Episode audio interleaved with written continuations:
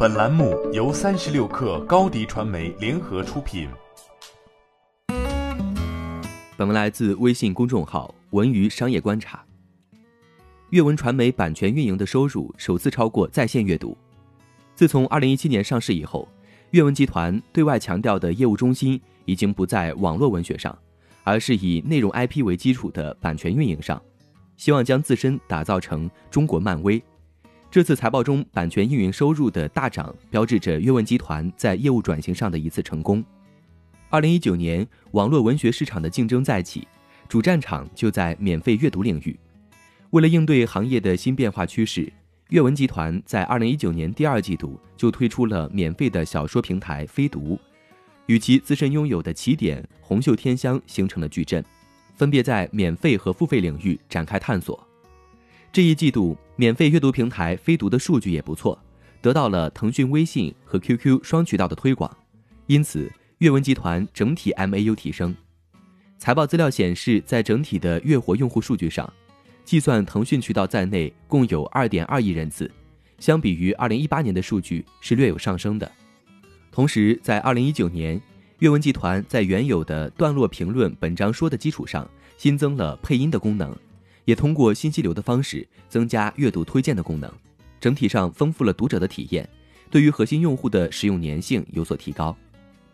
对于阅文集团，外界更关注的是其一百五十五亿元收购的新力传媒整合情况。当头部的网文平台遇到头部影视制作公司，二者如何协同？二零一九年，新力传媒推出了《芝麻胡同》《惊蛰》《庆余年》和《精英律师》等多部剧。都收到了不错的口碑反馈。拥有多部大热作品的新力传媒，在二零一九年实现营业收入三十二点三六亿元，为阅文集团贡献净利润五点四九亿元。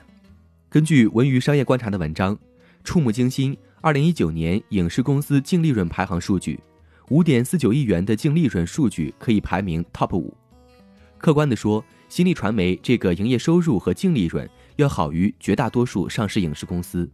但是与自身比，新力传媒五点四九亿元的净利润远不达标。二零一八年，阅文传媒以一百五十五亿元收购新力传媒时，新力传媒原股东曾承诺，新力传媒需在二零一八、二零一九、二零二零年净利润不低于五亿元、七亿元和九亿元。这意味着新力传媒二零一九年仅完成了承诺业绩的百分之八十，这已经是新力传媒连续两年没有完成业绩承诺了。资料显示，二零一八年新力传媒完成业绩三点二四亿元，仅为承诺业绩五亿元的百分之六十四点八。相应的，新力传媒二零一八年从阅文集团处获得的计酬代价由人民币二十点四二亿元减少至人民币十一点八八亿元。这意味着，随着业绩承诺的未完成，新力传媒实际的估值远远小于一百五十五亿元。欢迎添加小小客微信，xs 三六 kr，加入三十六课粉丝群。